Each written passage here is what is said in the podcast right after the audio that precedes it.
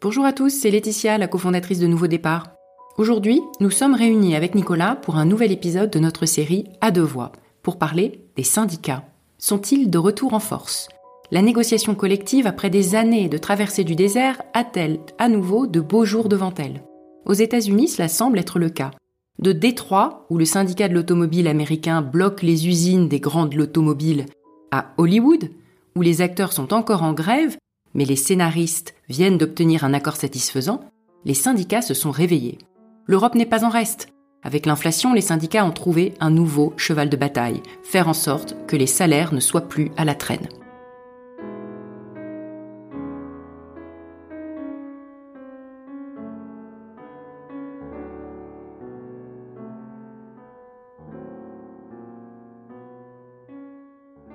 Alors, est-ce que les, syndicats sont de retour? Peut-être on, peut commencer par un petit peu d'actualité parce que un peu partout, on a l'impression qu'il y a des, foyers de, de, contestation, des mouvements sociaux qui prennent de l'ampleur. Et c'est vrai que les États-Unis, dont on lit beaucoup la presse, ne semblent parler que de cela, que de ce renouveau de la négociation collective. Il faut dire que l'une des industries les plus médiatiques, à savoir euh, l'industrie du cinéma, est bloquée depuis maintenant 4-5 mois euh, et va euh, et continue de l'être, euh, a vraiment beaucoup fait parler de syndicalisme dans un univers qui a une histoire d'ailleurs assez longue, hein, parce Ronald Reagan, avant d'être le président libéral des États-Unis des années 80 que l'on connaît, était à diriger le syndicat des acteurs d'Hollywood. Donc c'est assez marrant de voir qu'aujourd'hui on a l'impression que les syndicats d'Hollywood semblent beaucoup plus marqués du côté démocrate. Euh, il y a cette actualité hollywoodienne où euh, le, syndicat des scénaristes est effrayé à la fois par euh, le fait qu'il y ait une relative paupérisation liée au streaming, et donc ils ont moins de droits d'auteur qu'ils n'avaient auparavant, et à la fois craintif face à l'IA et son utilisation, viennent d'obtenir un accord avec euh, avec euh, avec les, les, les, maisons de production qui euh, leur donnent satisfaction. Et maintenant, alors les maisons de production a pris son temps pour passer maintenant aux acteurs, donc on peut supposer que dans un futur proche, les acteurs vont aussi obtenir un accord qui va les satisfaire. Et puis pendant ce temps, euh, l'automobile américaine, qui est ce un des premiers foyers de l'histoire du syndicalisme américain, euh, se réveille aussi, ou s'est à nouveau réveillé avec des, revendications euh, nouvelles, comme la semaine de quatre jours, et ça touche les usines de, bah, tous les gens, même Stellantis, euh, qui ont des usines à Détroit. Oui, alors peut-être pour euh, remettre en perspective euh, ce que tu viens de dire, il faut, il faut quand même rappeler d'abord la singularité du syndicalisme américain et puis le fait que ce syndicalisme américain euh, trouve sa source à deux, enfin trouve ses origines à deux sources très très différentes qui sont deux façons de, mobiliser et de défendre les intérêts des travailleurs. Le, donc, à l'origine, aux États-Unis, le syndicalisme, c'est un syndicalisme corporatiste en fait, qui, euh, d'une certaine manière, est plus avancé qu'un pays comme la France, par exemple, dans la défense corporatiste des intérêts de certains travailleurs. Hein. On a, on a cette, euh,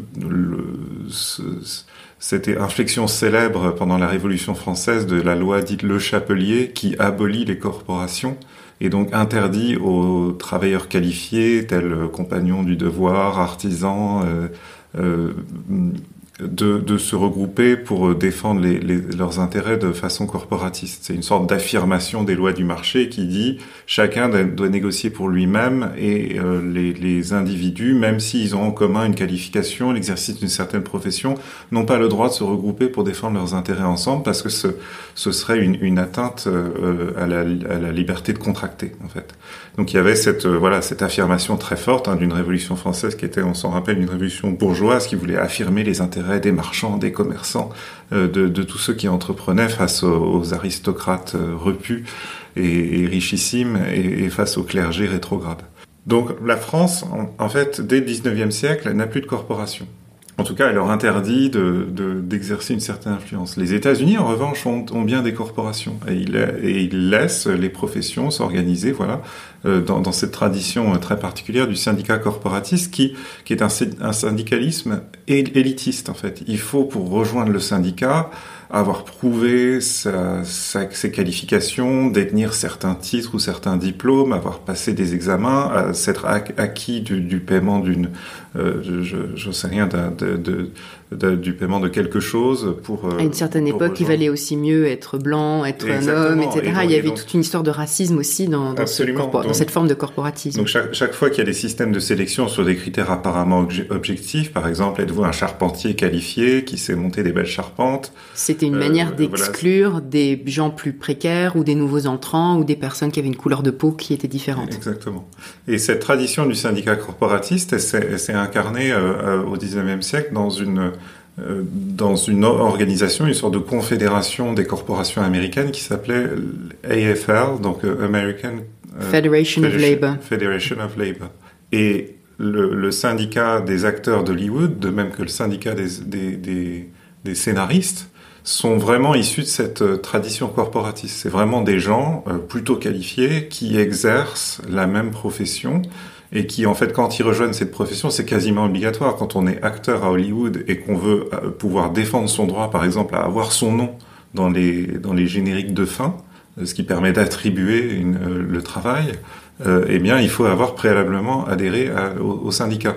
Et donc tous les acteurs sont membres du syndicat. C'est une sorte de ticket d'entrée pour exercer la profession et pour pouvoir travailler avec les grands studios et en contrepartie, quand les acteurs collectivement sont pas contents, ils peuvent mobiliser le syndicat pour défendre leurs revendications.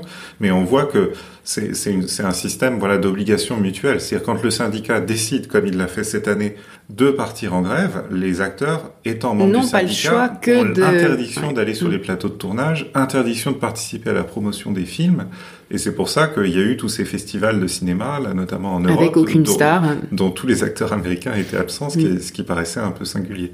Euh, donc ça, alors il y a cette tradition-là. Et puis au début du XXe siècle, avec l'apparition de la production de masse, notamment sur les chaînes d'assemblage de l'industrie automobile à Détroit, il y a une nouvelle forme de syndicalisme qui émerge et qui est le syndicalisme, euh, disons, appelons-le industriel en fait. Le syndicalisme industriel, il n'est pas corporatiste parce que la, force des chaînes d'assemblage, ce qui fait, ce qui fait qu'elles ont pu se développer euh, de façon si spectaculaire très vite, c'est que pour travailler sur une chaîne d'assemblage, il n'y a pas besoin d'être qualifié. D'avoir des compétences très précises. Voilà. Et c'est pas des gens qui détiennent un métier au sens euh, traditionnel voilà. du terme, puisque ça repose sur l'organisation scientifique du travail, donc la division des tâches. Exactement. Donc les tâches peuvent évoluer, puisque tu peux prendre un nouveau poste éventuellement sur, dans, dans cette usine ou sur cette chaîne d'assemblage. Donc euh, il faut défendre tout le monde de manière euh, de comment dire déconnecté d'un métier. Absolument. Et, et, euh, et, et, les pionniers du syndicalisme industriel, eux, voyaient, ils disaient, ça ressemble pas au syndicalisme auquel on est habitué, c'est-à-dire c'est pas des gens qui vont rejoindre le syndicat de façon systématique à partir du moment où ils détiennent, où ils, où ils exercent un, un, un certain métier d'une façon reconnue, avec l'expertise nécessaire, les titres nécessaires, le, le, le paiement du ticket d'entrée nécessaire. Euh, c'est un syndicalisme qui va tirer sa force non pas de l'exclusivité des compétences, Hein, parce que c'est ça le problème. Hein. Si, si, les acteurs sont en grève, on peut se dire bah pas grave, on va les remplacer avec le premier venu qu'on va recruter dans la rue, mais ce sera un mauvais acteur et le film sera catastrophique. Et puis surtout le film, le succès du film repose sur ouais. la notoriété des personnes qui Exactement, le portent en, en partie. Et, euh, et à l'inverse, sur une chaîne d'assemblage, il y avait ce, ce, cette armée de réserve infinie. En fait, c'était si quelqu'un faisait pas l'affaire, créait des problèmes, revendiquait un salaire plus élevé, ben on le foutait dehors et on le remplaçait par le premier venu qui reprenait le même poste et qui en quelques jours euh, apprenait sur le tas littéralement et, devenait aussi productif compte tenu de l'équipement en machine euh, très important de, ces chaînes d'assemblage. Donc euh, les pionniers du syndicalisme industriel se sont dit nous notre force ce sera pas la détention exclusive de certaines compétences dont on pourra priver nos donneurs d'ordre, ce sera la masse, la capacité à fédérer un très grand nombre de personnes. Et Et au début, évidemment, c'est pas facile parce que pour pour que les, les, les ouvriers dans l'industrie puissent peser euh, via un syndicat, il faut qu'ils adhèrent tous au syndicat. Donc il faut les convaincre un par un de prendre le risque de se mettre en grève, de de, de mettre un piquet de grève, etc. Ce qui il faut atteindre aussi une taille critique pour qu'il y ait en quelque sorte des effets de réseau. Exactement. Parce qu'une fois que tous tes copains ou tous tes collègues euh, font pression sur toi parce qu'ils en font partie, ils disent mais qu'est-ce que tu fiches, etc. Mm-hmm. Mais il faut atteindre cette taille critique. Et le début, évidemment, ça a été, enfin la grande difficulté, ça a été d'enclencher cette machine au départ. Ça s'est pas fait sans pression et sans violence. Non, exactement. Et, euh, je me rappelle, alors il y avait un, film, donc l'une des grandes figures du syndicalisme américain, plutôt industriel, enfin un peu hybride, mais qui est le, qui, qui était le célèbre Jimmy Hoffa, hein, que le patron légendaire du syndicat des camionneurs. Alors camionneur, c'est un peu bizarre parce que c'est pas très qualifié conduire un camion. En même temps, voilà, c'est c'est une profession très corporatiste. Mais donc il y avait un film par ailleurs assez mauvais, un biopic de Jimmy Hoffa. Euh, Jimmy Hoffa, pour l'anecdote, il est assez connu parce que il est il avait des liens très forts avec le, le crime organisé. Oui. Euh, il est mort, euh, enfin, il a disparu un jour de façon mystérieuse. On pense qu'il s'est fait trucider par des, par la mafia pour euh, n'avoir pas honoré euh, tel ou tel contrat. Et puis on l'a même soupçonné d'avoir trempé dans, dans, le complot pour assassiner Kennedy, en fait, dans, dans les années 60. Mais euh, donc. peu importe, il y avait ce biopic à par ailleurs assez mauvais de Jimmy Hoffa avec Jack Nicholson. Et il y a une scène qui est quand même assez frappante, c'est le début voilà, comment il s'impose, c'est qu'il est meilleur que les autres pour convaincre les camionneurs de rejoindre la cause. Et donc, qu'est-ce qu'ils font? Ils font un piquet à la sortie d'un point de concentration logistique d'où sortent plein de camions. Ils arrêtent chaque camionneur et, ils argumentent avec lui pour dire il faut que tu nous rejoignes. Si tu ne rejoins pas, tu continueras d'être mal payé. Euh, évidemment, les premiers qu'ils font se font instantanément virer par leur employeur ou leur donneur d'ordre. Donc ils disent ah bah j'ai eu tort de vous rejoindre cause de vous, j'ai perdu mon job, etc. Et puis, au bout d'un moment, ça, ça marche. Et il faut la, voilà, l'espèce de, de force initiale, hein, euh, la capacité de persuasion d'une de, de, première ligne de front, sur une première ligne de front.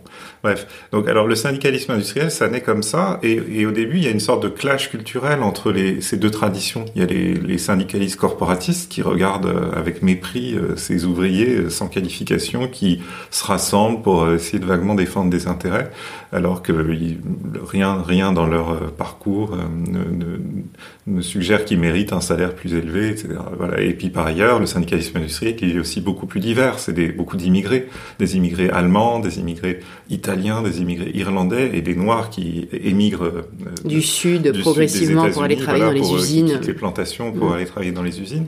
Voilà. Et, et, donc il y a une sorte de, de, de, de combat de titans entre ces deux traditions, parce, mesure, parce que finalement ça marche, le syndicalisme industriel, il y a des, des, premiers syndicats qui émergent et qui se regroupent dans une autre confédération qui s'appelle the Congress of Industrial Organization. Organizations.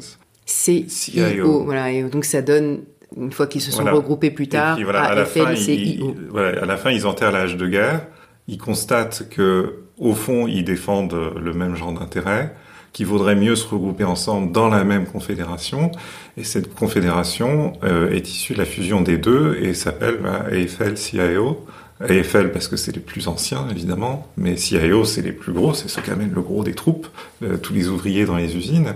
Et, l'âge d'or de l'AFL-CIO c'est jusqu'au jusque précisément en 1948 au 1900 46 plus exactement. Je sais plus le, la, la, date d'une bah, enfin, loi adoptée par le Congrès à majorité républicaine. Taft, la loi Taft-Hartley, c'est 1947 et euh, ça a joué beaucoup dans l'élection de 1948 où Truman prenait la défense euh, des, travailleurs. des, travailleurs. et il y avait encore ce moment, on peut, on peut dire, de, de puissance parce que ça pouvait encore basculer d'un côté ou de l'autre. Donc 46, 47, 48, voilà. Enfin, après la guerre, clairement, il y avait encore une très très grande puissance. Voilà, mais alors donc il faut continuer à faire encore un peu d'histoire pour rappeler qu'au début les syndicats, même s'ils ont la force du nombre et notamment dans l'industrie, sont très mal accueillis. Et ils sont très mal accueillis dans le monde entier par des patrons qui euh, subjectivement se disent euh, ils m'emmerdent cela, euh, je, je, préférerais continuer de leur payer des salaires de misère, c'est bien mieux, c'est bien mieux pour ma marge. Et puis ils essaient d'objectiver ça en disant mais c'est pas juste, c'est une atteinte à une liberté fondamentale qui est la liberté de contracter, la liberté d'entreprendre. En se regroupant pour négocier de façon collective, ces gens euh, alors selon les contextes, cherchent à cartéliser le marché du travail et à m'imposer des conditions euh, où le libre marché ne, ne, ne, fonctionne plus, ou bien dans des contextes politiques plus tendus, ils vont dire ces gens-là, sous couvert de défendre les intérêts, de, de, de, de, un meilleur salaire, des meilleures conditions de travail, sont en fait des agents du communisme. Euh, parce que évidemment le, le, syndicalisme se nourrit aussi d'une inspiration marxiste hein, où voilà où les travailleurs euh, ne, ne, peuvent pas compter sur le système démocratique pour euh, l'avancement de, de, leur cause et doivent prendre en main eux-mêmes euh, la défense de leurs intérêts en se regroupant sous la forme de syndicats. Et donc il y a, y, y a, cette tension très forte entre voilà le syndicalisme ouvrier d'un côté et puis, euh, les grands principes de la démocratie, c'est euh, au Parlement que se fait la loi, pas dans des négociations entre des, des syndicats qui ne représentent qu'eux-mêmes et des patrons. Et puis, euh, euh et, et, puis aussi des, des, principes économiques tels que celui de la liberté de contracter. Voilà, est-ce qu'on est sûr que le salaire sera le bon s'il si, est défendu par un cartel au lieu d'être défendu, d'être négocié individuellement par chaque travailleur, etc. Et donc, alors il y a plein de réactions différentes à l'émergence du syndicalisme industriel, qui est contemporaine de l'émergence de la, production de masse. Euh, mais finalement, aux États-Unis, c'est une réaction assez saine, assez tranquille, malgré euh, voilà les, conflits qu'il y a eu, malgré les, les, les morts qu'il y a eu dans certains dans certaines échauffourées devant des usines, où, où justement les premiers patrons confrontés aux syndicats recrutaient des, des, des, des associations, enfin des, organisations spécialisées dans casser les grèves, et notamment cette agence très célèbre, des Pinkerton, qui était le, cette, cette agence légendaire de détectives privés, mais aussi voilà de, de, gros bras, en fait, qui louaient des gros bras pour venir casser les piquets de grève. Alors, louer des gros bras pour casser des piquets de grève, ça se fait toujours, énormément, notamment mm. euh, chez Amazon, chez Walmart, où on a des stratégies... Oui, alors on se tape pas dessus. Savamment, on se tape pas dessus, mais on a mais des stratégies savamment orchestrées. C'est une autre manière de taper. Tu tapes avec du management algorithmique euh, oui, impitoyable. là, là où je voulais en venir, c'est que voilà, à l'époque, c'était tellement nouveau que certains employaient des gros moyens. Donc il y avait euh, il y avait le, recours des, patrons à, ces méthodes musclées, euh, donc qui sont traduits. Hein. Il y a des épisodes célèbres hein, dans l'histoire du syndicalisme américain, ou des cas où des agents de Pinkerton ont, tué des ouvriers devant des usines parce qu'ils y ont été un peu trop forts avec leur matraque. Euh, L'équivalent en France, c'était, euh, j'ai lu d'ailleurs une, bande dessinée pas, il y a pas longtemps scénarisée par Benoît Colomba, qui est un journaliste sur euh, l'histoire du service d'action civique, hein, le service d'ordre du parti gaulliste, euh, de, dont est issu par exemple quelqu'un comme Charles Pasqua, et, et, et l'une des façons dont le service d'action civique était en apparence une association de citoyens engagés pour le soutien au général de Gaulle, euh, totalement pacifique. En fait, l'une des façons dont ils gagnaient leur argent, parce que c'était une organisation par ailleurs très très riche et personne ne savait trop d'où venait cet argent, euh, bah, c'était qu'ils louaient en fait leurs leur membres au patron pour aller casser des piquets de grève. Et donc ils attiraient du coup une espèce de faune un peu bizarre de gens voilà, qui aimaient bien taper du rouge, taper du communiste. Euh, donc voilà ce qui explique les dérives auxquelles cette organisation a, a, a, s'est prêtée par la suite, au point d'être soupçonnée, et c'est un autre, un autre sujet de cette bande dessinée, d'avoir euh, fomenté l'assassinat du ministre Robert Boulin en, en, dans les, à la fin des années 70. Mais donc, je reviens aux États-Unis. Euh, les États-Unis, en fait, ont une réaction assez tranquille à l'émergence du syndicalisme, c'est-à-dire qu'ils ont élu un président démocrate euh, juste après la Grande Dépression, qui était Franklin Roosevelt, lequel avait soutenu par un congrès à majorité démocrate a organisé une sorte de, de, consécration de la négociation collective comme un droit fondamental des travailleurs, avec une organisation chargée, euh, enfin une sorte d'agence gouvernementale chargée de, de, faire en sorte que ça fonctionne bien. C'est là où le cadre euh, réglementaire dans lequel s'inscrit cette négociation collective est crucial. Donc il faut un alignement politique et à chaque euh, basculement de majorité politique, les choses sont à nouveau compromises. Donc dans l'histoire américaine, il y a eu cette loi Taft-Hartley qui a considérablement affaibli voilà, ce cadre dans lequel s'inscrit la négociation collective. Alors que Et... Euh, Roosevelt avait euh, organisé avec un sénateur qui s'appelait le sénateur Wagner de New York la loi Wagner en 1935, si je me trompe pas. Et donc il y a eu cette période très courte entre fait, 35 et 47, 47 dans laquelle euh, tout était possible. Et après, ils sont restés puissants, mais ils sont restés puissants de manière un peu plus contrastée parce que les États, ont, enfin donc la politique locale aussi a a commencé à, à faire la différence, et en particulier les États du Sud qui progressivement ont voulu euh, à nouveau attirer une activité industrielle et dont euh, le levier principal, c'était une forme de dumping social, euh, avec cette idée que dans les États qui avaient cette tradition de, syndicat, de syndicalisme industriel, il y avait des pratiques de closed shop, c'est-à-dire qu'on ne pouvait recruter d'ouvriers dans ces usines que s'ils appartenaient au mouvement syndical. donc ils reproduisaient le mécanisme de, de de cartélisation euh, des, des, corporations ou des guildes traditionnelles. Exactement, de manière à en maintenir la puissance et à maintenir euh, le, les leviers de négociation collective. C'est très fort, c'est-à-dire c'est comme euh, si un ouvrier voulant travailler chez Renault, on lui dit Renault ne te signera un contrat de travail que si tu adhères au syndicat. Voilà. Et alors ça, c'est évidemment, ça a beaucoup progressivement renchéri le coût du mm. travail aussi, puisqu'il y a eu ces fameux accords de Détroit euh, signée par l'UAW, United Automobile Workers, qui était très très puissante, et parce que les industriels n'avaient pas tellement le choix, les patrons n'avaient pas le choix. Mmh. Et puis euh, petit à petit, euh, à la faveur d'un certain nombre de lois qui ont permis de, de on va dire, assouplir les choses, les États du Sud, dont par exemple le Texas ou ah, d'autres. C'est la loi Taft-Hartley qui permet ça, qui dit en fait le le, le closed shop n'est plus obligatoire au niveau national c'est chaque État désormais qui doit décider si c'est le cas ou pas. Et donc il y a des États du Sud qui ont vu une opportunité, une, opportunité. Euh, On va attirer les usines. Absolument fabuleuse d'attirer des usines et donc se sont montées des usines. Euh, aujourd'hui, dans la période contemporaine, il y a de l'activité industrielle dans les États du Sud, euh, des usines, des usines Tesla ne sont pas dans le Michigan, elles sont, elles sont, elles sont dans le Sud, elles sont au Texas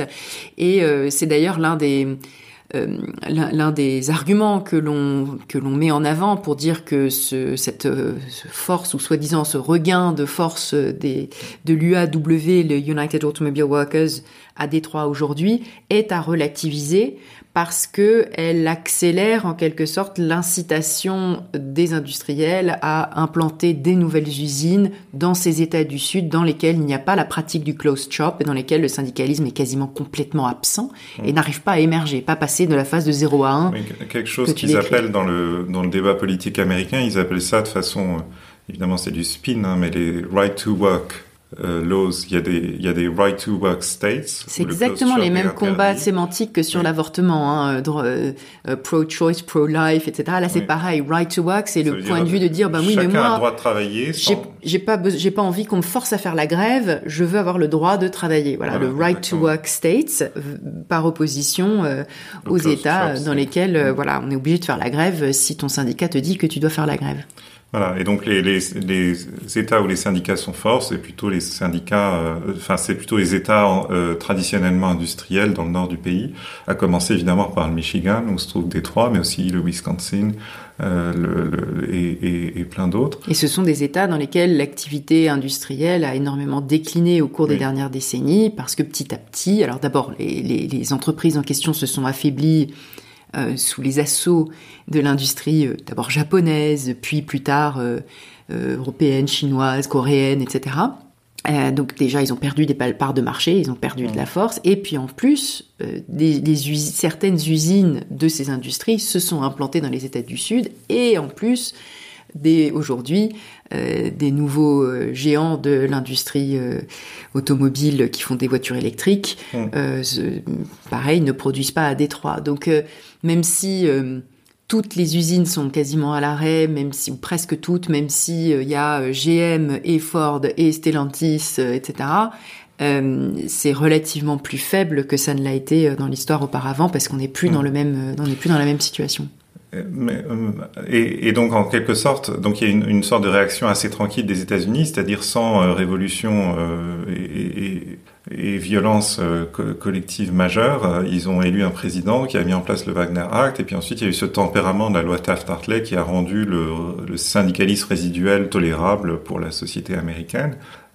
et, et, ensuite il y a eu une sorte d'alliance très puissante, un axe d'alignement entre le Parti démocrate et les syndicats. Tu disais Truman a été réélu en 48 parce qu'il a profité de l'aubaine de la loi Taft-Hartley et de son impopularité auprès des travailleurs pour se présenter comme le président des ouvriers et gagner grâce à ça. Euh, on, on, y reviendra d'ailleurs, c'est quelque chose que Biden est en train d'essayer de faire aujourd'hui. Voilà, mais puis c'est une tradition qui est forte euh, dans le Parti démocrate et que Biden incarne complètement. Et les démocrates, évidemment, euh, en, en, fait, soutiennent euh, de, de, plein de façons différentes, avec des subventions, avec de la commande publique, avec euh, ils soutiennent les entreprises qui respectent, enfin qui continuent de localiser leur euh, leur production dans les États où les syndicats sont forts. Et, et moi j'avais découvert ça parce que je parlais à, à un ami.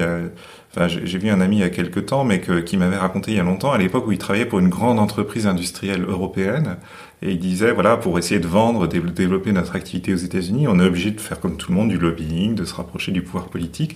Et ce qu'on fait, nous, les Européens, c'est qu'on se rapproche des républicains.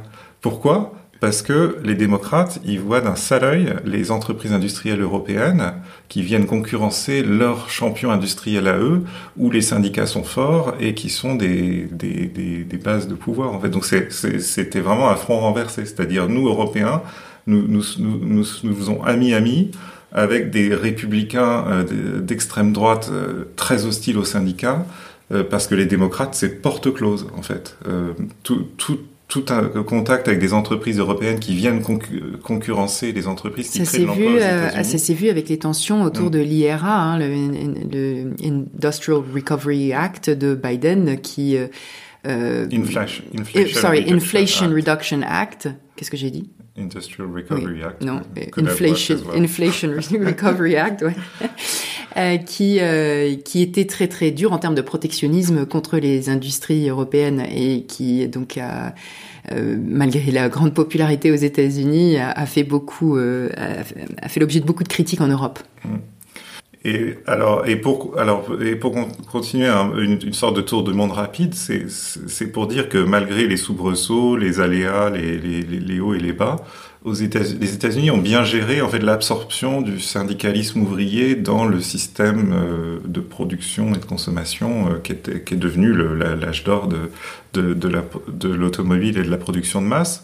Mais par contre, il y a d'autres pays où ça, ça s'est beaucoup plus mal passé, c'est-à-dire que les patrons euh, qui, cherchaient aussi des gros bras pour casser les grèves, euh, un peu par accident, un peu par euh, sympathie idéologique, ils ont recruté comme gros bras ce qui a ensuite devenu le parti fasciste en Italie, le parti nazi en Allemagne, et donc donné une plateforme politique en fait à des, à des, à des dirigeants euh, associatifs au début, puis politiques qui, qui ont littéralement déclenché la Seconde Guerre mondiale et provoqué la mort de millions et de millions de personnes. Donc le, le, le fascisme, c'est analysé en général comme une réaction euh, Au syndicalisme Pas, pas juste mm. un truc d'extrême droite, c'est une réaction des riches et des puissants face à l'influence des syndicalistes dans le système productif, qui, en, qui ensuite instrumentalise l'allégeance communiste de certains syndicalistes pour dire en fait, au-delà de ce qu'ils prétendent, c'est-à-dire la gentille euh, défense des intérêts des travailleurs, ils ont un agenda de prise de pouvoir par les communistes, et, et donc il est très important pour nous, patrons, citoyens, de, de, casser ça. Et donc nous allons recruter ces sympathiques euh, chemises brunes avec leur croix gammée sur les, autour du bras pour euh, aller remettre de l'ordre, voilà, et que, et que force reste à la loi et que le communisme ne passe pas. Voilà, évidemment, ça, ça, finit très mal à cette histoire.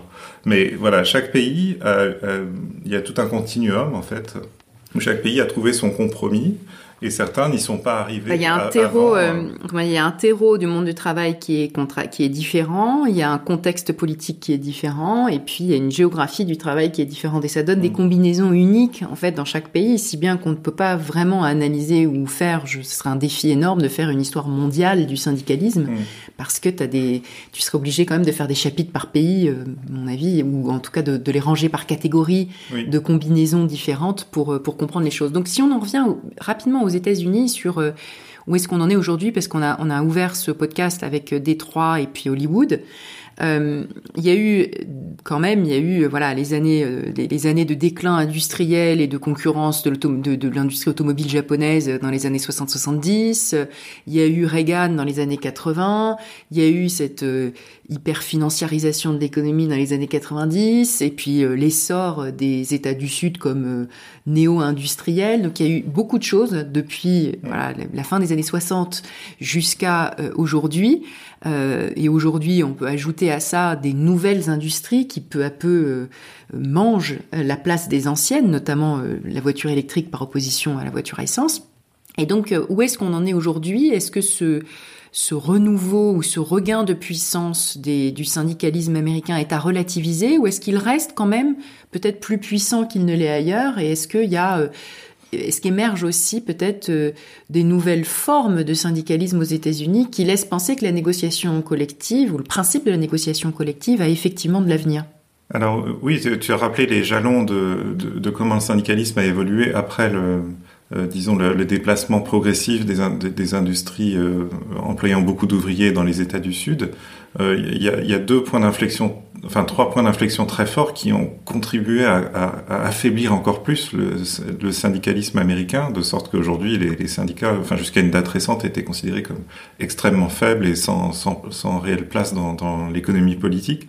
Il y a eu d'abord euh, ce, ce, geste euh, fort de Reagan, qui pour affirmer qu'il était un président ultra-conservateur et qu'il n'allait pas se laisser euh, mener par le bout du nez, au, au, tout début de son premier mandat, a été confronté à une, à une grève des contrôleurs aériens, mm. une grève plutôt corporatiste, un contrôleur aérien, un métier très qualifié, très sensible, qui ont dit bon bah on on fait service minimum jusqu'à ce qu'on obtienne une énorme augmentation de salaire. C'était une période où il y avait beaucoup d'inflation au passage. Mm.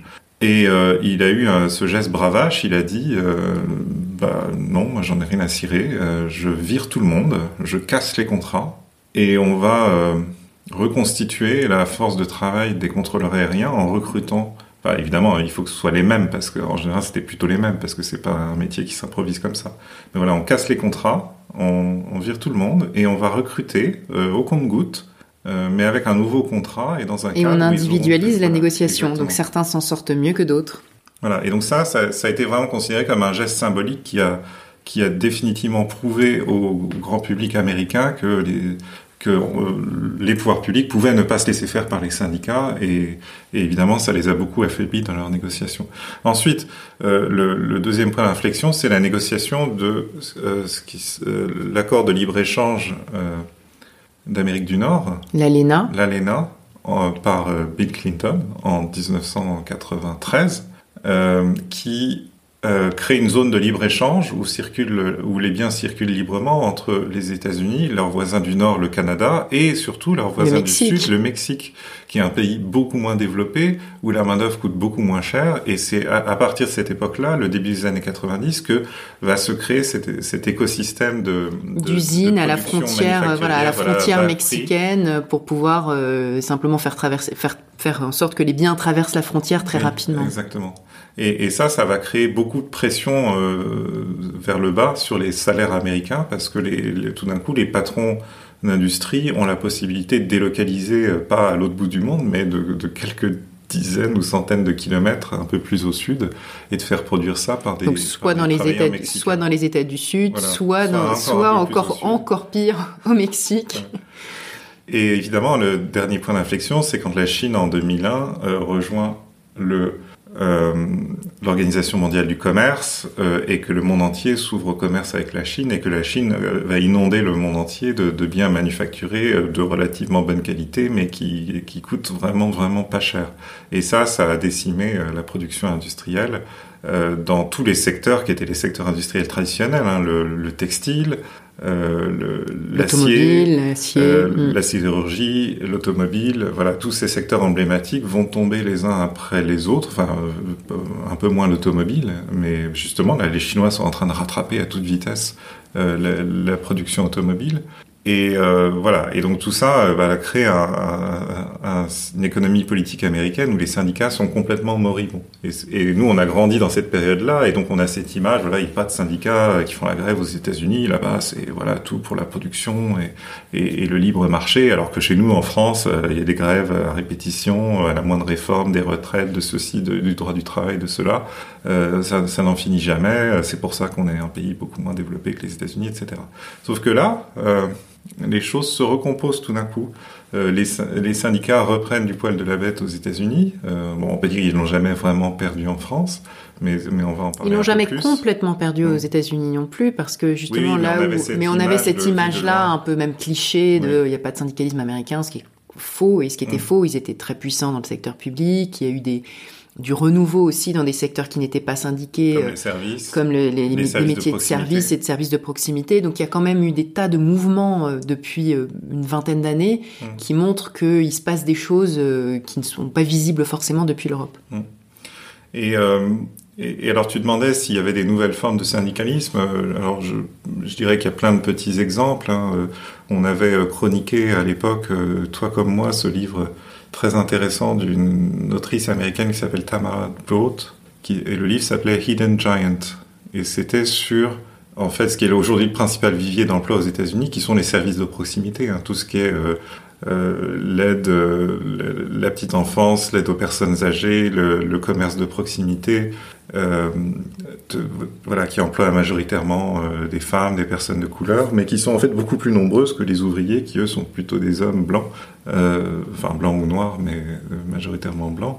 Et et, ce que documentait ce, cet ouvrage, c'était aussi voilà les, formes un peu expérimentales euh, dans un secteur où la, où, la mobilisation syndicale est, pas du tout euh, euh organisée aussi bien que dans les usines voilà qu'il y, y, a eu beaucoup de d'expérimentation voilà sur comment on mobilise ce genre de travailleurs, comment on obtient des concessions, des hôtels par exemple, des notamment euh, des mouvements euh, qui qui sont transmétiers, hein, en mmh. particulier le mouvement Fight for 15 qui aujourd'hui euh, paraît euh, presque un peu désuet parce que 15 pour 15 dollars de l'heure, c'est extrêmement peu aujourd'hui mmh. dans un contexte où de, après deux années ou trois années euh, de, de, forte inflation. Mais ça a été un mouvement qui a petit à petit obtenu des victoires plutôt sur des lieux géographiques. Soit c'était des villes, oui. soit ah c'était euh, voilà exactement, soit c'était euh, des États euh, qui ont passé un, un, salaire minimum plus élevé pour tout le monde. Donc mmh. c'est tous les services de proximité en particulier qui sont concernés, qu'il s'agisse euh, des femmes oui, de ménage, qu'il s'agisse euh, de serveurs, euh, etc. Là aussi, il y a coïncidence avec les démocrates, parce que les services de proximité sont très développés dans les zones plus urbaines. Les zones plus urbaines sont en général des foyers d'électeurs de, de, démocrates. Euh, et, et, quand il y a des grandes zones urbaines dans un État, en général, elles, emportent la décision sur qui devient le gouverneur ou, ou quelle couleur a la majorité de, de mm. cet État. Donc c'est pour ça qu'un État comme la Californie, qui est le plus peuplé des États-Unis, mais qui est aussi celui où il y a des très grandes villes comme San Francisco, Los Angeles, San Diego, etc., il y a énormément de travailleurs de proximité. Et du coup, il y a un gouverneur très progressiste qui, qui, a, qui a fait beaucoup. Donc je dirais que voilà, on voit, on voit émerger ça. Pour moi, la principale inflexion, c'est ça, c'est-à-dire que le, syndicalisme industriel a découvert qu'on pouvait se mobiliser pas au sein d'une profession, mais au sein d'une usine ou au sein d'une d'une branche professionnelle tout entière euh, où, les gens font plein de métiers différents, mais qui partagent voilà l'appartenance à, la même filière industrielle en fait. Et, euh, et, ce que sont en train de découvrir les travailleurs de proximité, c'est que on peut se regrouper non pas entre gens qui font le même métier ou gens qui travaillent dans le même secteur, parce qu'on va trouver de la petite enfance, de l'hôtellerie, de la restauration, de, de l'aide aux personnes âgées, du commerce de détail, plein de choses très différentes, mais euh, on habite tous au même endroit, et donc et et le, bon fonctionnement de cet endroit, une ville en général, dépend de nous. Hein, c'est les fameux travailleurs euh, essentiels du confinement pendant le Covid. Et donc, si tous ces gens-là euh, se mobilisent en même temps, cessent de travailler en même temps, bah, tout s'arrête, plus rien ne fonctionne. Et donc, ils, ça de, ils ont découvert qu'ils avaient une sorte de facilité relative, hein, mais à obtenir des concessions euh, de la part d'employeurs qui, qui se retrouvent euh, embarqués tous ensemble euh, alors qu'ils considéraient qu'ils avaient rien en commun. Entre, une maison de retraite, un restaurant, euh, pourquoi on doit répondre Alors on, rencontre, on se rend compte qu'on cherche à recruter les mêmes personnes, mmh. c'est-à-dire euh, des femmes, des femmes d'âge moyen, des femmes mmh. euh, de couleur en général. Euh, mais on peut se demander si cette fragmentation de la négociation, qui passe nécessairement par des victoires politiques démocrates et puis euh, l'intérêt, on va dire, de personnalités politiques à défendre ou montrer qu'ils défendent les intérêts des travailleurs, on peut se demander si c'est pas quand même beaucoup plus faible que n'est une négociation directe avec les employeurs et les employés euh, dans un bras de fer où euh, on obtient des victoires euh, qui, co qui, correspondent vraiment à la réalité du travail euh, des personnes oui, concernées. C'est des allers-retours qui sont nécessaires, c'est-à-dire qu'au début les patrons disent non, rien à, rien à faire, je ne négocierai pas avec ces gens-là, et s'ils sont pas contents, on les vire et on les remplace par d'autres qui coûtent moins cher. Arrive un gouverneur démocrate et, et un, un, parlement local qui vote une loi, par exemple imposant un salaire minimum plus élevé. Et puis là, les patrons prennent ça dans la figure euh, de, de, façon très asymétrique. Il y en a qui absorbent assez bien, il y en a d'autres qui, qui, qui, qui, sont sous l'eau parce qu'ils n'arrivent pas à payer ce salaire minimum. Et donc là, ils se disent, bon, ok, la mesure unilatérale pas du tout adaptée à la réalité du terrain. On, a pris une fois, on se la prendra pas une deuxième fois, donc on accepte de négocier désormais. Voilà. Et donc c'est comme ça que le syndicalisme s'installe. C'est que quand les patrons refusent, le politique frappe fort et uniformément, ce qui est évidemment pas du tout adapté à la réalité de l'entreprise et qui incite les patrons à dire bon ok, j'ai compris, euh, ce sera mieux négocié euh, plutôt que de négocier avec le gouverneur. J'aimerais mieux négocier avec euh, un, de mes travailleurs qui comprend bien le terrain et qui va pouvoir faire des, me faire des concessions, si moi je lui en fais aussi. Et pour, pour conclure sur ce paysage actuel américain, on peut dire que, bah, d'ailleurs, le discours dominant dans des médias comme, comme le New York Times, c'est que la négociation collective a vraiment repris du poil de la bête et que les salaires en général maintenant ont, quand même à peu près suivi l'inflation, alors pas mm. complètement, ça peut se discuter un peu, et, puis de manière contrastée, néanmoins mm. avec une certaine force. Qu'en est-il euh, Qu'en est-il de le Revenons un petit peu en Europe et en France en particulier. Oui, mais avant ça, je voudrais juste dire peut-être deux trois mots de conclusion sur les États-Unis pour pour dire que euh, l'une des raisons, il y a plein de raisons apparentes pour lesquelles ça reprend du poil de la bête, comme tu le disais. Euh, l'une d'elles, évidemment, c'est l'inflation, où là, les, les, travailleurs sont un peu à bout, ils ont besoin de reconquérir le pouvoir d'achat, et pour ça, de, de, de négociations collectives. Euh, un autre facteur, c'est la fragmentation du monde, le fait que les États-Unis se sont, sont, deviennent de plus en plus indépendants, voilà, mm. se referment et, et, et, et, cherchent à ne dépendre que d'eux-mêmes. Et donc, on ne peut plus agiter, la, enfin, il y a toujours la concurrence mexicaine, mais la concurrence chinoise, par exemple, est, beaucoup moins forte. Oui, et puis c'est reste uniquement sur mm. des biens manufacturés, et l'essentiel mm. du travail euh, concerne les services de proximité que tu ne peux pas délocaliser par définition. Un, troisième facteur, c'est que les économistes ont beaucoup travaillé sur cette question et qu'il y a eu beaucoup de commentaires depuis euh, plus d'une dizaine d'années hein, sur la coïncidence un peu préoccupante entre l'affaiblissement des syndicats et l'augmentation des inégalités. C'est-à-dire qu'on voit que, en gros, les gains de productivité à partir de la fin des années 60, cessent de bénéficier aux salariés, c'est-à-dire les salaires stagnent, mais la productivité augmente, ce qui veut dire que c'est la, rémunération du capital qui augmente. Euh, et les gens se disent, c'est bizarre, ça coïncide exactement avec la période où les syndicats sont faibles. Et ça, c'est une corrélation qu'on observe dans le monde entier mmh. dans l'histoire. Il y a mmh. une corrélation historique extrêmement forte entre la puissance de la négociation collective et le niveau des inégalités de revenus. Mmh.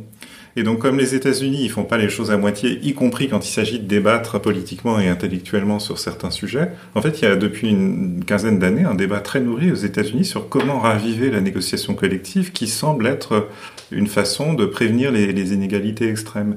Et, dans ce débat, il y a des économistes, il y a des dirigeants politiques, et notamment démocrates. Il y a aussi des, gens euh, un peu inattendus. Il y a euh, cet ami qu'on a qui travaille dans le capital qui s'appelle Roy Bahat, qui est le patron d'un fonds de capital risque qui qui émane du groupe Bloomberg, qui s'appelle Bloomberg Beta, et qui est quelqu'un de hyper engagé sur la question du, pro-labor business, en fait, du, du, du l'entreprise pro-syndicat, l'entreprise qui apprend à, traiter ses travailleurs avec dignité. Et, et lui, évidemment, il représente euh, un univers qui est les startups de la tech, mais il a été embarqué dans des tours des États-Unis où ils ont fait des tables rondes avec des camionneurs pour discuter de l'impact potentiel de l'intelligence artificielle sur leur métier, leurs conditions de travail. Euh, constater que par ailleurs on avait de plus en plus de mal à recruter des camionneurs voilà, et que peut-être justement la technologie loin la, la relative difficulté à recruter notamment mmh. dans les services de proximité est une incitation très forte de l'autre côté c'est-à-dire du côté employeur à réfléchir à des moyens de mmh d'avoir les travailleurs dont on a besoin, y compris, euh, y compris euh, en passer par, euh, par un renouveau des syndicats. Donc d'avoir quelqu'un comme Roy qui arrive dans ce débat, c'est un signe de, de, ce que voilà, il, va, il se passe des choses, ça innove, ça réfléchit à des nouvelles formes, et là ça cristallise avec les tensions entre les États-Unis et la Chine, Biden qui a euh, euh, pris fait et cause pour les, travailleurs en se rendant personnellement sur des piquets de grève. Alors maintenant, si on vient en Alors l'Europe, oui. Alors l'Europe aussi, on a euh, tout autant parlé, on parle tout autant hein, d'un renouveau parce que l'année 2023, elle a quand même été très forte de ce point de vue-là, même en Allemagne. Et en France, beaucoup de mouvements sociaux, beaucoup de grèves. Alors en France, c'est le contexte particulier des manifestations contre la réforme des retraites qui ont eu des conséquences tangible et mesurable sur euh, les inscriptions, sur le fait qu'il y ait des nouveaux adhérents, les adhésions. Euh, euh, il y a eu, je crois que c'est la CFDT, si je regarde les chiffres, elle a gagné au moins 30 000 nouveaux adhérents en 2023.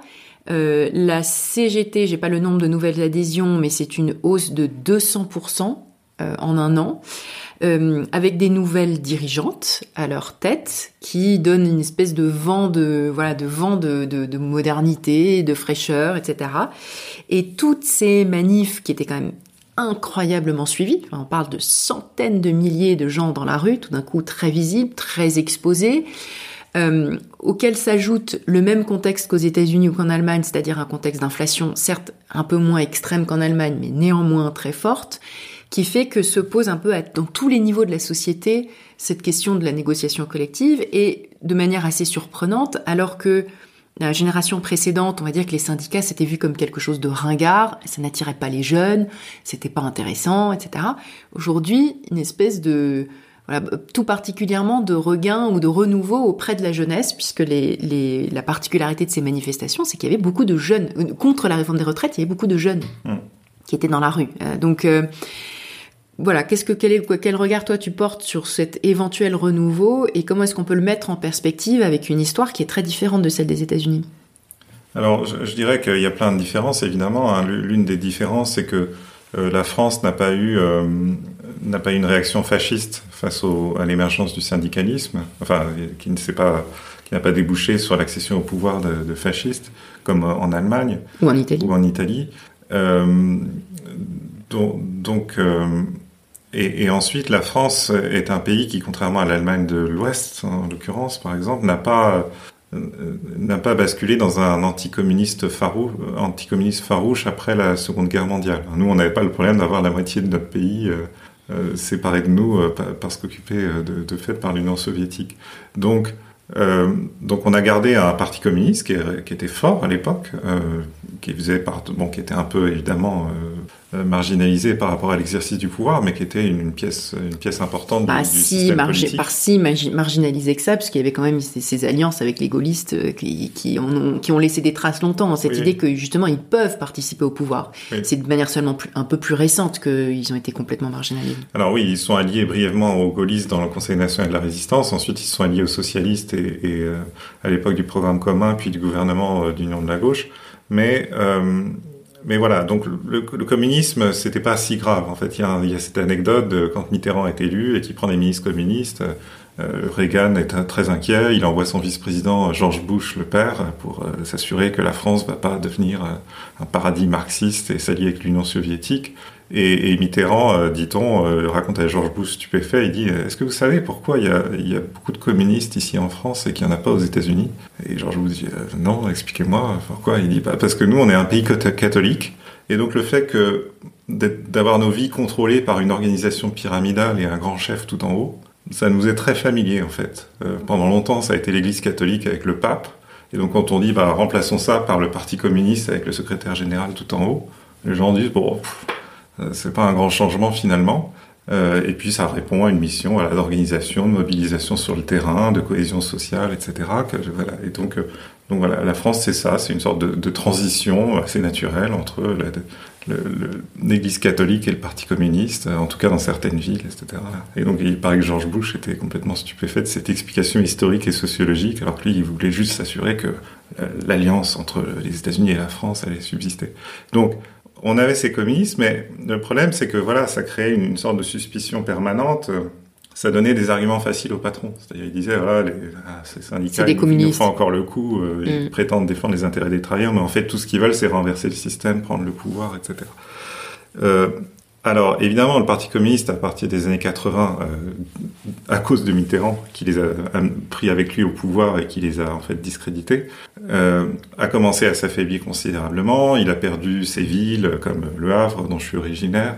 Euh, il a, il a perdu toute présence et toute reconnaissance sur le terrain et a obligé les syndicats à, à, s'affranchir un peu de cette étiquette, etc. Et à devenir un peu plus pragmatique dans, euh, voilà, être un peu plus à l'image de la société. Et, et, et, alors bien sûr, on a ce problème en France aussi de la, euh, ce qu'on appelle en droit du travail la présomption irréfragable de représentativité. C'est-à-dire il y a cinq organisations syndicales qui ont reçu un tampon il y a très longtemps. Euh, euh, de la part des pouvoirs publics qui leur ont dit, quel que soit le nombre de vos adhérents, vous êtes représentatif des travailleurs. Parce qu'on veut avoir quelqu'un avec qui voilà, négocier. Voilà. Et donc le problème, c'est que même quand il n'y a plus que quatre adhérents. donc, mais donc il y a cette présomption qui, qui, crée un peu un endormissement permanent. C'est-à-dire les syndicats sont pas incités à avoir plus d'adhérents puisqu'ils ont leur présomption irréfragable de, de représentativité. Euh, alors il y avait plein de critères à l'époque, notamment l'un des critères c'était de ne s'être jamais compromis euh, dans la collaboration, etc. Euh, d'avoir défendu les intérêts de la France pendant la guerre. Euh, mais par contre l'un des critères n'était pas, il n'y avait pas comme critère ne, ne pas être d'allégeance communiste. Donc c'est pour ça que les cinq, alors c'était quoi? C'était la CGT qui était officiellement communiste, c'était euh, FO qui était une scission de la CGT, Force ouvrière, qui, qui, était anticommuniste et dit-on financée à l'origine par la CIA. Euh, pour affaiblir la CGT justement. Il y avait la CFDT qui était les chrétiens, euh, mais qui était elle-même une scission d'un autre qui est la CFTC, qui était le syndicat, le syndicat officiellement chrétien, et alors que la CFDT c'était les chrétiens, mais qui veulent cesser de mettre en avant leur, identité chrétienne. Donc c'était plus modéré, plus, euh, plus, enfin plus, plus ami avec les patrons sociaux, etc. Et puis le, voilà, donc, ça c'était le paysage syndical et et, et, ce qui s'est passé ensuite, c'est que donc il y a eu d'abord des trublions, c'est-à-dire des syndicats sortis de nulle part qui ont gagné des élections professionnelles et commencé à, faire de l'agitation sur mais pourquoi nous on n'a pas cette présomption irréfragable de représentativité et notamment le syndicat Sud. Euh, et ensuite, euh, et ensuite, bah, il y avait quand même de la diversité, c'est-à-dire qu'on a vu à, chaque grande réforme, etc., contestée par les syndicats, il y a toujours à la fin la CFDT qui emmène vers un compromis et parfois rejointe par la CGT, etc. Euh, euh, et, puis euh, certains syndicats qui arrivent à tirer parti de, de mobilisation réussie. Par exemple, Force ouvrière est devenue très visible, très très puissante après les grandes grèves de 95 contre la réforme Juppé de l'assurance maladie, où ils ont mis la France complètement à l'arrêt et le patron de Force ouvrière, euh, dont j'ai oublié le nom à l'époque, mais voilà, était vraiment le, genre, le, dirigeant officieux du pays pendant pendant ces quelques semaines. Euh, donc euh, donc ça crée de l'émulation malgré tout, parce que voilà, il y a la CFDT qui n'a pas arrêté de monter en puissance parce qu'elle elle arrivait à trouver des compromis pendant, et qui a obligé la CGT à devenir plus pragmatique elle-même. Et aujourd'hui, euh, il y a une sorte de conversion généralisée à l'idée que voilà, le syndicalisme peut se renouveler, peut s'adresser aux jeunes générations, n'est pas forcément replié sur certains bastions, euh, euh, s'intéresse à des nouvelles causes. On a cherché à syndiquer les chômeurs, on cherche à syndiquer les travailleurs aussi dans les, dans les services de proximité. Il y a eu toutes ces affaires, euh, voilà, Orpea, etc., ou voilà, sur la maltraitance dans les maisons de retraite. Dans, dans chacun de ces contextes très particuliers, les syndicats se posent la question qu'est-ce qu'on aurait pu faire? C'est nous qui sommes censés représenter les travailleurs qui travaillent dans ces maisons de retraite et qui sont embarqués dans ces systèmes généralisés de maltraitance euh, des pensionnaires des maisons de retraite. Euh, qu'est-ce que nous, syndicats, on peut faire pour empêcher ça? Y compris, comment est-ce qu'on s'adresse à ces salariés qui sont moins susceptibles d'être syndiqués parce qu'ils sont euh, indépendants, euh, mm. parce qu'ils sont en CDD, parce qu'ils sont à temps partiel, parce qu'ils travaillent à domicile, etc. Donc il y a quand même cette, euh, cette relative euh, diminution du nombre de salariés qui sont susceptibles d'être syndiqués au sens le plus traditionnel du terme oui. et une augmentation de travailleurs euh, outsiders qui sont plus difficiles à toucher, à atteindre et oui. qui sont euh, parfois euh, automatiquement exclus en fait des négociations collectives. C'est-à-dire que les négociations collectives concernent les salariés en CDI, etc. Et puis tous ces marginaux outsiders sont exclus. À ce sujet, euh, je lisais euh, tout récemment un article dans Capital de Yves Weisselberger, qui est le patron d'une entreprise de VTC qui s'appelle Le Cab, et, mais aussi un, acteur assez important des négociations qu'il y a eu avec les pouvoirs publics pour normaliser la profession de VTC et, tourner la page des guerres euh, extrêmement violentes entre les taxis et les VTC il y a plusieurs années. Et son article, bon, c'était un article un peu corporatiste, hein, qui, où il s'envoyait des fleurs et euh, il, je pense qu'il présentait la, situation sous un jour particulièrement flatteur, mais pour le secteur. Mais il disait désormais la France est le pays le plus avancé d'Europe dans la défense des chauffeurs de VTC, notamment parce qu'elle a consacré un droit à la négociation collective que les chauffeurs, dont les chauffeurs se sont emparés sans délai pour commencer à négocier des rémunérations minimum, euh, un, droit euh, à la contradiction en cas de, débranchement des plateformes, euh, bref, un certain nombre d'autres d'autres chantiers qui ont, été ouverts très vite, conclus très vite, dans une relative sérénité, etc. Et donc c'était voilà une sorte de, on parlait de nouvelles formes de syndicalisme, le fait qu'un patron de start-up dans un secteur qui a été perçu comme ultra disruptif, etc., les, VTC, euh, un, écrivait un article pour euh, se présenter comme le champion, euh, de façon sincère, hein, le champion de la négociation collective, parce que d'avoir pu négocier avec ses chauffeurs, ça a résolu pour lui plein de problèmes. Euh, et donc il fait le même parcours intellectuel qu'ont fait les, les, patrons industriels au début du XXe siècle. Hein. Au début, là, ils protestent, ils se débattent, ils refusent, ils recrutent des casseurs de grève, et puis à la fin, ils se disent oh, bon, finalement s'entend mieux entre nous, euh, entre gens qui, qui travaillent dans le même secteur. En fait. C'est un peu comme si ce renouveau, en fait, il se produisait plutôt euh, dans des choses un peu nouvelles, inattendues ou à la marge, alors que pendant ce temps, euh, finalement, là où les syndicats sont restés les plus puissants historiquement, le déclin semble absolument pas en train de s'arrêter. Et en particulier, le fait que il y a eu une paupérisation relative des agents du service public, de tous les agents du service public où les syndicats restent forts. Euh, le, le, le, taux d'adhésion, il reste encore parmi les plus élevés de tous les secteurs et pourtant, euh, euh, voilà, les enseignants en particulier ont perdu 30% de leur salaire par rapport au reste des professions euh, sur les 30 dernières années, le gel du point d'indice depuis 15 ans, chaque mouvement, mais chaque mouvement s'est soldé par un échec. Mmh et ça pendant plusieurs euh, décennies. Donc l'incitation à aller euh, à aller faire grève maintenant, elle est relativement minime. Et puis pendant ce temps, là aussi c'est un petit peu comme euh, aller prendre des mettre ses usines dans les dans les états right to work.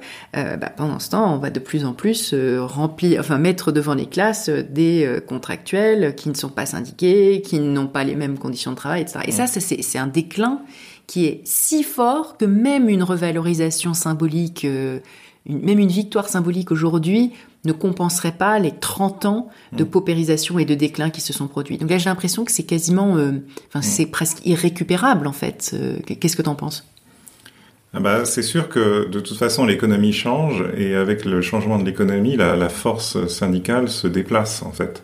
Euh, c'est ce qu'on a vu au, au début du XXe siècle entre voilà la, la, le déclin des professions euh, de métiers corporatistes euh, et l'émergence de, des, des, des, des, activités industrielles et des travailleurs qu'elle est avec. Et, et, avec le déplacement de, de l'activité syndicale et des victoires syndicales, il y a, il y a forcément il y a des travailleurs qui perdent au change et d'autres qui gagnent. C'est des formes de mobilisation. C'est aussi c'est aussi une place de ces secteurs dans l'économie en général qui, qui détermine s'ils vont remporter des victoires ou pas. Pourtant, euh, euh, voilà, pourtant tout ce qui est le service public, on peut pas dire que la place est déclinée autant que que la, la, la que leur richesse. Euh, et, et, et, là, ils sont nombreux, ça, ils restent nombreux. Ça permet peut-être de, de, conclure, mais il y a, donc il y a quelques jours, parce que je travaille, je travaille sur, je, je lis pas mal de choses sur les taux d'intérêt, l'inflation, la macro, etc. ces temps-ci.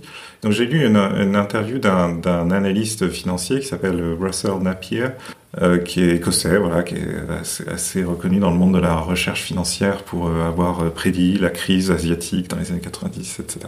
Et donc il explique, il dit, on rentre dans une phase, alors je le dis avec mes mots, hein, mais on rentre dans une phase de fragmentation où chaque pays va se replier sur lui-même avec des gouvernements qui vont devenir de plus en plus interventionnistes et qui vont s'accommoder d'une inflation plus élevée. Pourquoi? Parce que cette inflation, elle va permettre de façon optique d'augmenter le taux de croissance. Hein, la croissance, c'est la croissance réelle, la croissance nominale, c'est la croissance réelle plus l'inflation. Donc plus il y a d'inflation, plus il y a de croissance. On a l'impression qu'il y a de la croissance. Mm. Euh, et, euh, et, il dit parce que l'inflation, c'est le remède euh, en, en, perspective longue, historiquement, qu'ont toujours employé les gouvernements pour dégonfler la dette.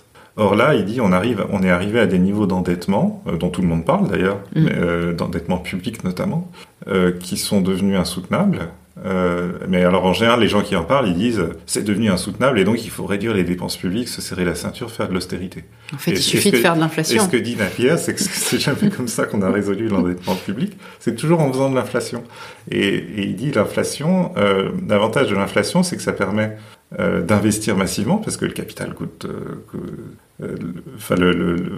voilà, si, un État emprunte dans un contexte d'inflation, si un État emprunte pour investir dans un contexte d'inflation, certes, il va emprunter à des taux d'intérêt nominalement élevé, mais en fait, ça va pas lui coûter cher en longue perspective. Et on sait que les États ont tout le temps du monde. Hein. C'est des acteurs qui ne meurent jamais par définition. Et en plus, il dit on va rentrer dans une phase de fragmentation, notamment sur le versant financier. C'est-à-dire, lui, ce qui pressent, c'est ce qu'on appelle euh, en économie du développement la répression financière. C'est-à-dire euh, des freins qui vont être mis de plus en plus euh, à la libre circulation des capitaux, qui permettent pour un État d'obliger les épargnants, enfin les détenteurs de capital d'un pays à acheter des bons du trésor euh, de, l'État, donc à, financer euh, la dépense publique, qu'on réinvestit euh, dans des grands chantiers importants, des infrastructures, lutter contre le changement climatique, accompagner la transition énergétique. Et donc il dit on va rentrer dans une sorte d'âge d'or où enfin les grands problèmes vont commencer d'être résolus par les États. mais un peu chacun dans leur coin, parce que j'aimerais bien être aussi optimiste. Voilà. Et ils disent, et en plus il y aura l'inflation qui nous qui donnera l'impression à tout le monde qu'on est en croissance forte. Et qu'est-ce que ça voudrait dire pour le travail, pour les travailleurs et ça, va redistribuer l'argent. Euh, et, et, bien sûr, en réaction à l'inflation, les salaires vont augmenter. Et ça va redistribuer de l'argent des épargnants, donc plutôt des générations âgées hein, qui ont beaucoup de capital, vers euh, ceux qui empruntent et ceux qui travaillent, et notamment les jeunes. Et il dit, euh, et c'est exactement ce qui s'est passé après la Seconde Guerre mondiale. Donc là, euh, il y, a, pas longtemps, je faisais l'hypothèse, est-ce qu'on est dans les années 70 Mais si on suit son framework à lui, en fait, on n'est pas dans les années 70, on est à la fin des années 40. On rentre dans une phase euh, de, reconstruction euh, dirigée par les, pouvoirs publics avec beaucoup d'investissements, beaucoup de capex comme on dit en finance, euh, qui, va être soutenu par beaucoup d'inflation, qui va permettre de dégonfler la dette publique et qui va déboucher, mais dans le longtemps, sur une période de stagflation comparable aux années 70. Et entre-temps, ça fait mal. Non, entre-temps, c'est bien.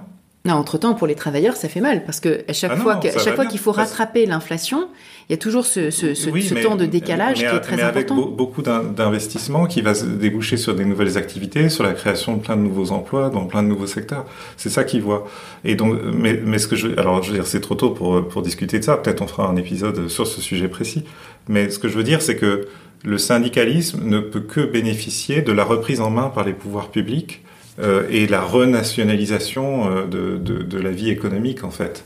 Euh, parce que moins de mondialisation veut dire des syndicats plus puissants, parce que entre connivence politique avec les pouvoirs publics à l'échelon national et moins de dépendance de l'économie nationale à, au reste du monde, bah, c'est plus facile de remporter des victoires syndicales. Et c'est ça aussi un facteur très important du renouveau du syndicalisme dans, les, dans la décennie qui vient.